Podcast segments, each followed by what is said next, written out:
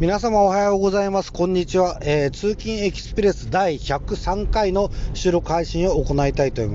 思います。えー、今日はですね、あのー、2021年一発目のあの収録配信になります。え日付は1月12日、え通勤途中の車の中で収録配信しております。昨日はですね、あの、成人式、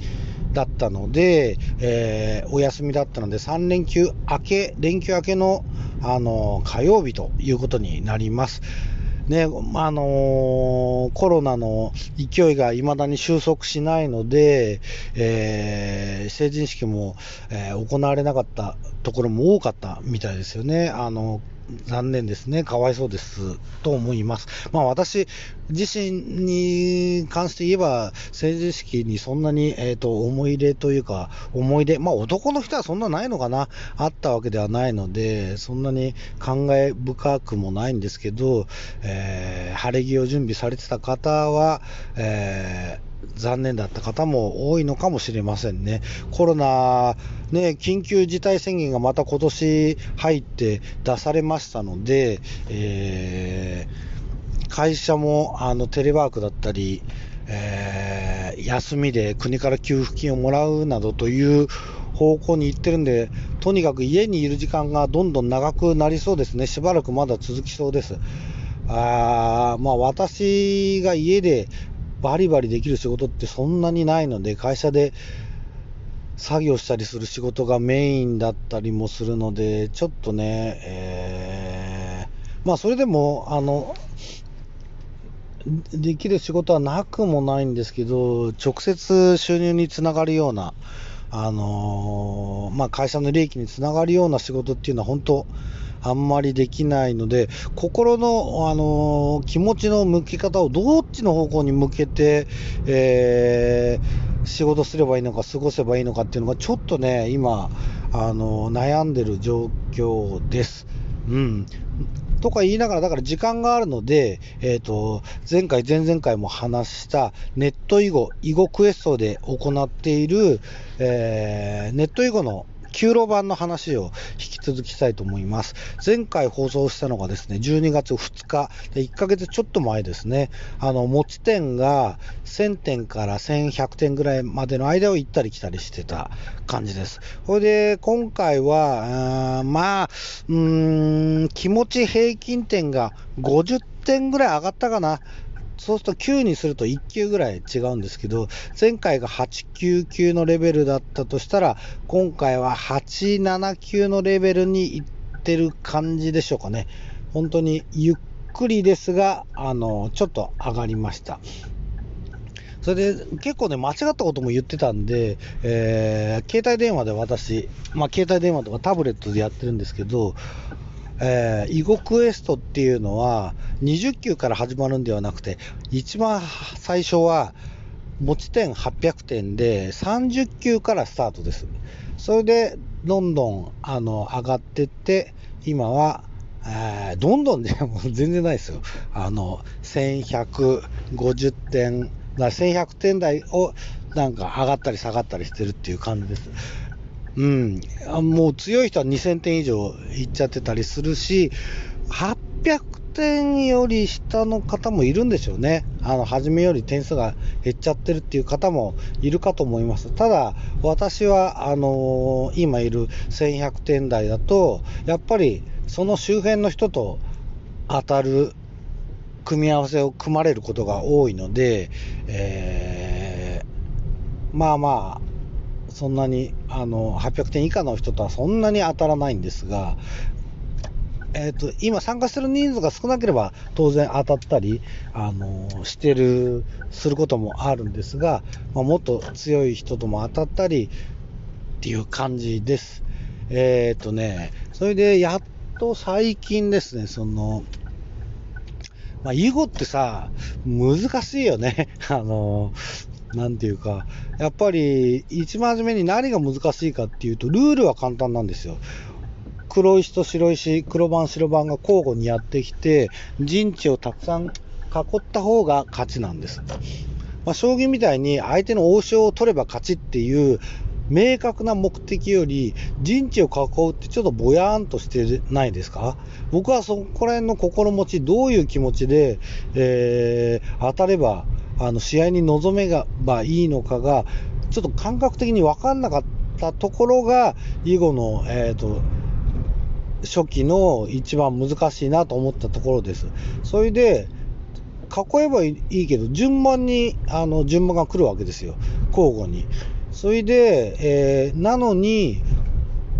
なんで同じくなっちゃうんじゃないの？囲うのなんてって思わないですか？僕は思っちゃったんですけど、オセロも似てるんですけど、オセロの場合は挟んでひっくり返したことによって、えー、差がつく。っ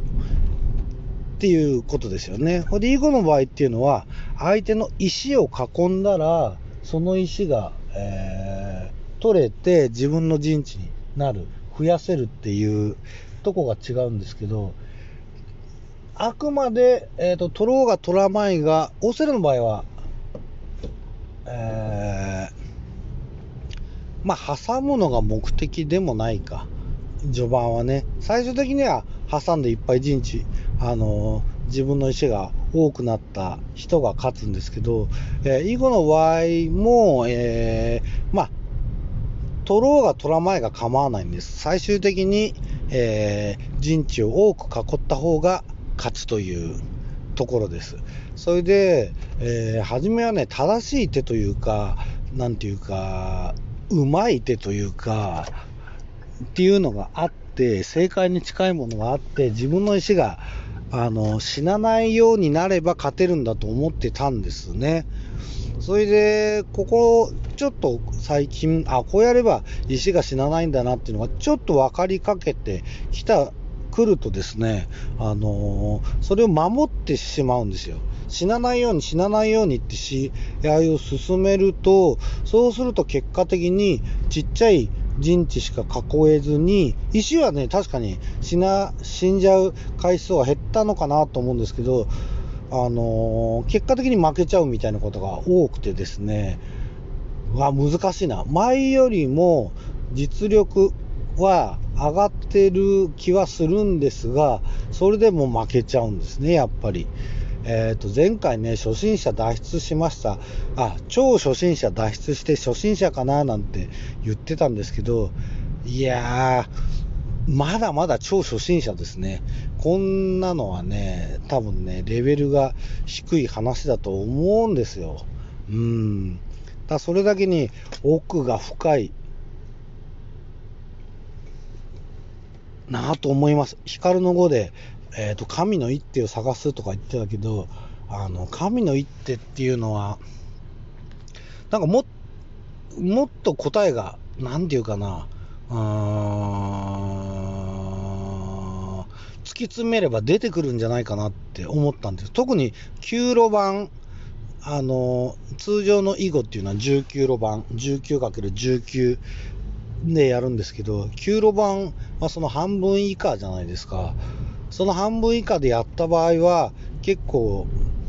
答えというか、こうやれば勝つんだよっていうのがね、丸抜ゲームぐらい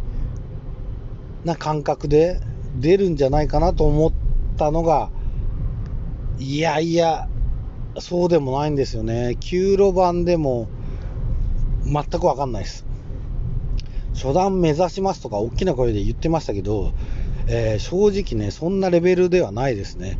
あの、自分よりちょっと強い5級、6級でも本当に